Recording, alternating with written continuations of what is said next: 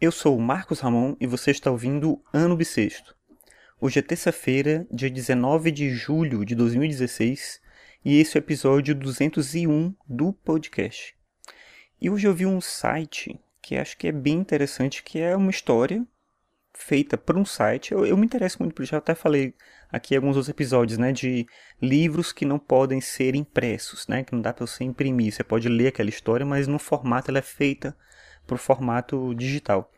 E essa história, The Boat, né, esse site, história, ela é feita assim, né? Então você vai lendo o livro usando o scroll ali, né? Você vai descendo ali aquela tela e a história vai se desenrolando, né? As imagens o texto, e é uma coisa muito bonita ali, muito bem feita, né? Pensado de fato para o digital. Acho que a gente vai ter cada vez mais iniciativas interessantes nesse aspecto. Porque quando a gente pensa o meio digital, a gente pega o livro impresso e emula ele igualzinho para o digital, tipo um PDF. Um PDF para mim não é.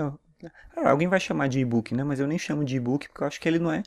Ele não é de fato feito para o digital, né? Ele é uma emulação do impresso num formato digital, mas eu, eu quero imaginar que o, o digital ele tem um recurso específico. Não precisa ser como o The Boat, por exemplo, ou alguns outros livros mais estilizados feitos para o ambiente digital. Mas o e-book mínimo assim, do Kindle ele tem recursos que são feitos pensados no digital, né? É isso que eu quero dizer.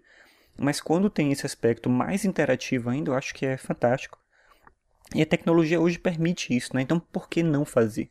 Então dá uma olhada aí, de repente, se você é programador, não sei se tem alguém que programa ouvindo aqui o, o podcast, mas de repente já é uma sacada para você ter ideias, né? Criar coisas. Eu queria ver mais gente investindo nesse tipo de possibilidade. Então eu vou botar o link, dá uma olhada aí, The Boat.